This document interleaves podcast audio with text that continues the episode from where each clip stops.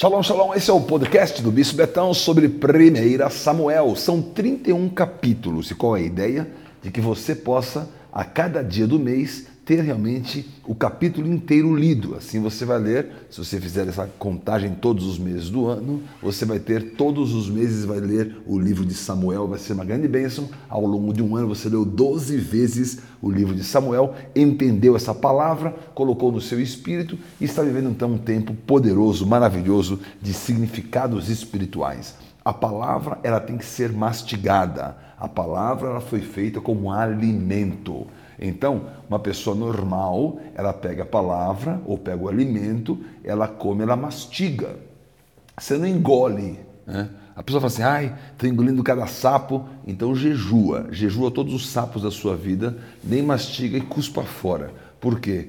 Porque a palavra que é saudável e que vai te trazer crescimento, essa você vai realmente absorver, vai mastigar, vai triturar, vai ruminar e vai trazer a você então entendimento e compreensão, fortalecimento. Coloque ela na corrente sanguínea, que é o sangue de Jesus que corre em você e a palavra que te alimenta para que as suas decisões, né? Alguém diz assim: "Ah, me ferveu o sangue". Meu sangue não ferve, eu tenho o sangue do Cordeiro na minha vida. Quem ferve é o inferno e eu tenho só o poder e o controle e o domínio próprio em cada situação. Por quê? Quando você se alimenta da palavra do Senhor, tudo na sua vida tem um significado espiritual próprio, maravilhoso e habilitado. Vamos então falar hoje de 1 Samuel, capítulo 3. É um capítulo riquíssimo em revelação, é um capítulo maravilhoso que mostra uma mudança de cenário de muito tempo do que acontecia lá em Israel. Então começa dizendo o seguinte, que em 1 Samuel capítulo 3, versículo 1,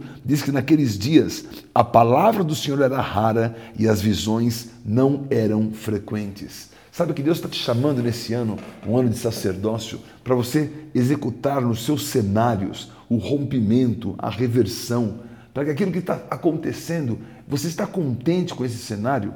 A palavra era rara, as visões não eram frequentes. Sem visão, o povo se corrompe, sem profecia, sem palavra, sem direção, eles ficam cegos, não tem para onde ir, não tem como caminhar. O Senhor quer trazer através de você este rompimento.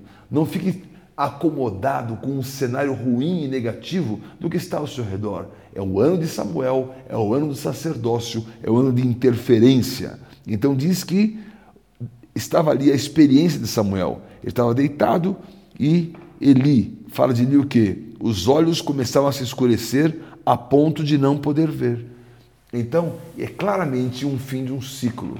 Aquilo que estava em Eli não tinha mais razão ele não tinha mais na sua vida nem condições de oferecer a Deus um sacrifício ou um testemunho que fosse usado por Deus, útil a Deus para poder derrotar o inimigo. Sabe que a lógica na sua vida de todos os eventos que lhe acontecem é que você está produzindo um testemunho para Deus contra o inimigo. Então, se alguma coisa não acontece e você diz isso não é a meu favor, olha, o testemunho não é a meu favor, o testemunho é a favor do reino e por isso ele é contra o inimigo. Quando Deus pode te usar para produzir algo que aparentemente não é a teu favor, você não se desespera. É contra o inimigo, a vitória também é sua e o propósito ali está cumprido. Mas Eli vivia um tempo completamente diferente. Ele estava se acomodado, ele estava com os olhos fechados, ele não ouvia mais a palavra do Senhor. E fala que estava ali, deitado, Samuel no templo, onde estava a arca, antes que a lâmpada de Deus se apagasse. O que significa essa expressão, antes que a lâmpada de Deus se apagasse? Significa o testemunho. Quem pode ver que a lâmpada está acesa? Ou você pode se deitar e se esquecer que há uma lâmpada acesa? Geralmente as pessoas não gostam de dormir com luz acesa, né? porque se a lâmpada está acesa, não é hora de você dormir. A lâmpada está acesa, é hora de você enxergar, de você discernir, de você observar, de você atuar, de você realizar. Que a lâmpada na sua vida nunca se apague, porque a lâmpada do Senhor não vai se apagar. Sempre haverá alguém no sistema, no testemunho, para dar continuidade.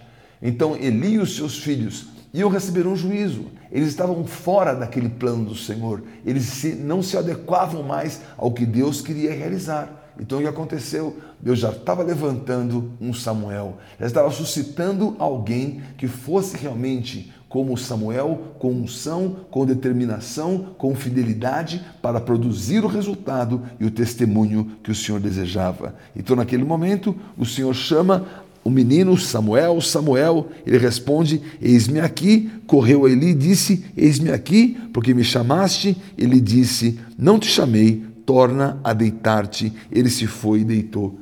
Também é triste, né? Porque Eli não tinha nada para dizer para Samuel. E a única referência que Samuel tinha era da voz de Eli. E também aqui nós vemos a obediência de Samuel como ouve a voz de Eli e vai ao seu encontro, dizendo: Eis-me aqui, estou à sua disposição. Ele não estava acostumado, né? os seus filhos eram desobedientes. Ofne e Finéias eram filhos de Belial, filhos desobedientes, filhos rebeldes. Mas Samuel, até nisso, tinha um outro comportamento. Ele era um filho obediente, ele estava ali, eis-me aqui, o que é? E ele disse: Eu não te chamei, volta a deitar-te. Não tinha nada para dizer a ele. Aí aconteceu isso pela segunda vez, porque o versículo 7 fala: Samuel não conhecia o Senhor e não lhe tinha sido manifestada a palavra do Senhor. Eu quero declarar sobre a sua vida, esse ano de Samuel, a palavra do Senhor vai ser manifesta a você. A manifestação da voz de Deus. Sabe o que é algo tão poderoso na Bíblia, que todos os dias eu leio e realmente me apaixono? é que a Bíblia não é um livro que você lê e pronto, é um livro que você lê e ouve. Você lê a palavra e você ouve Deus falar com você. Ele fala no seu espírito, ele fala na sua mente, no seu espírito consagrado ao Senhor. Ele fala através da sua boca, da sua voz. Ele move as coisas. Enquanto você lê, se você fosse ler um livro aí de romance, um livro policial, você lê aquela história e pronto. Mas quando você lê a Bíblia, você lê e você ouve. Então, aqui está a marca de Samuel. Ele não conhecia ainda a palavra manifesta, mas o Senhor quer manifestar palavras a você. Por isso, nesse podcast, para ajudar você na inspiração de cada capítulo, os 31 capítulos de 1 Samuel, depois para ajudar na oração, os 24 capítulos de 2 Samuel, para você orar a cada dia e orar por aqueles capítulos e ter em cada capítulo de 2 Samuel também três motivos para você realmente ter a sua oração direcionada nessa palavra. Essa situação aconteceu por três vezes. O Senhor tornou a Samuel pela terceira vez. Ele foi ali Eli, eu estou aqui. Então Eli entendeu que quem chamava o jovem era o Senhor.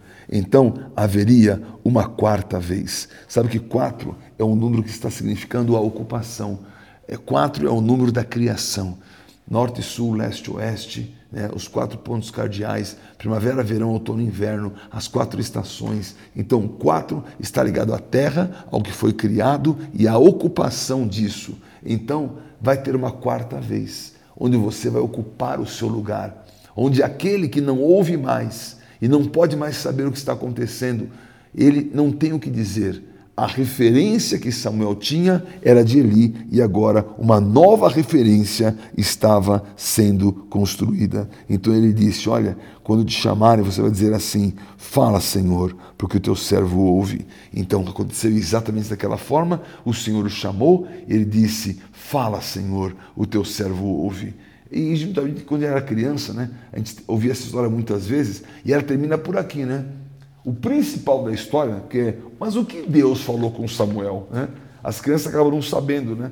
Ou as pessoas que querem dar aula para as crianças acham que é difícil falar do que Deus falou para Samuel. Mas aqui está o mais importante da história. O que Deus falou para Samuel? Então, na manhã seguinte, você pode imaginar, né? Estava aquele café meio tenso, né?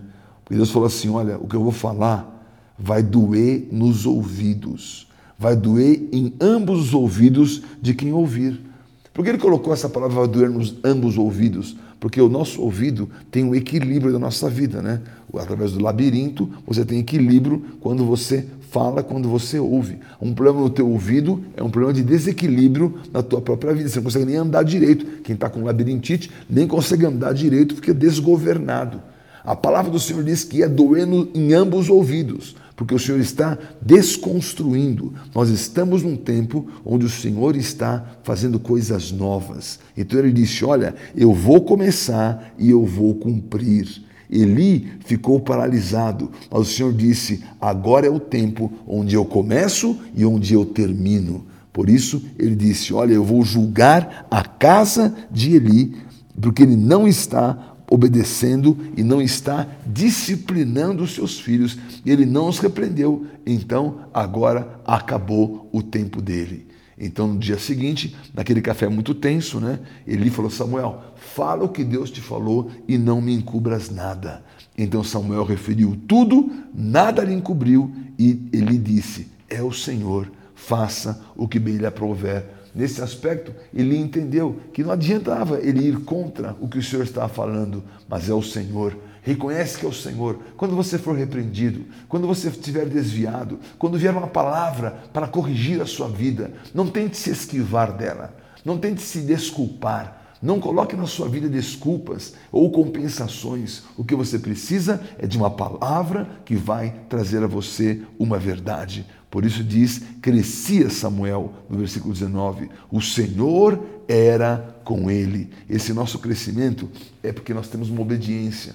Se você obedece ao Senhor, eu tenho uma boa notícia para você. Ele vai falar com você e você vai crescer quando você está liberando a palavra que ele deu para você. O Senhor fez Samuel crescer. Ele era com o Senhor, o Senhor era com ele, e nenhuma de todas as suas palavras deixou cair em terra. Quando você ouve e você obedece, então o Senhor, ele sustenta essa palavra, porque ela não é sua, ela é do próprio Senhor. Sabe que em hebraico é uma coisa interessante que a palavra ouvir é a palavra shma e a palavra obedecer também é a palavra shma. Ouvir e obedecer é a mesma palavra, porque ouvir significa obedecer. Você não está ouvindo para saber o que é, você está ouvindo o Senhor para obedecer. Você não está ouvindo para ter uma experiência de cócegas nos seus ouvidos, você está ouvindo para obedecer.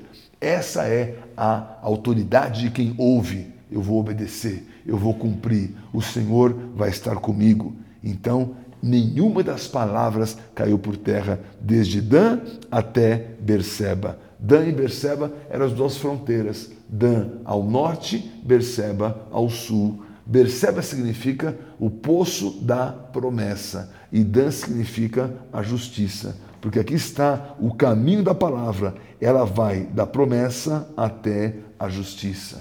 A palavra que Deus colocou nos seus lábios, ela é carregada de promessas, ao mesmo tempo do dan, da justiça. O Senhor ele vai cumprir, ele vai referir, ele começou, ele vai terminar. E o capítulo termina dizendo: Continuou o Senhor a aparecer em Siló, enquanto por sua palavra o Senhor se manifestava ali a Samuel. Eu desejo que você que ouviu essa mensagem tenha poderosas manifestações da palavra do Senhor na sua vida. Que Ele venha, que Ele fale, que você obedeça, que você discirna, que você entenda e que essa sustentabilidade da palavra de Samuel também aconteça na sua vida e você seja poderosamente abençoado em nome do Senhor Jesus. Valeu demais, é o nosso novo formato podcast, são 14 minutos, duas vezes sete, perfeição para a sua vida, unção para você, um dia de vitória, um terceiro dia de terceiro capítulo de Samuel e você vai ver essa bênção a todos. Então, valeu demais, Shalom Adonai.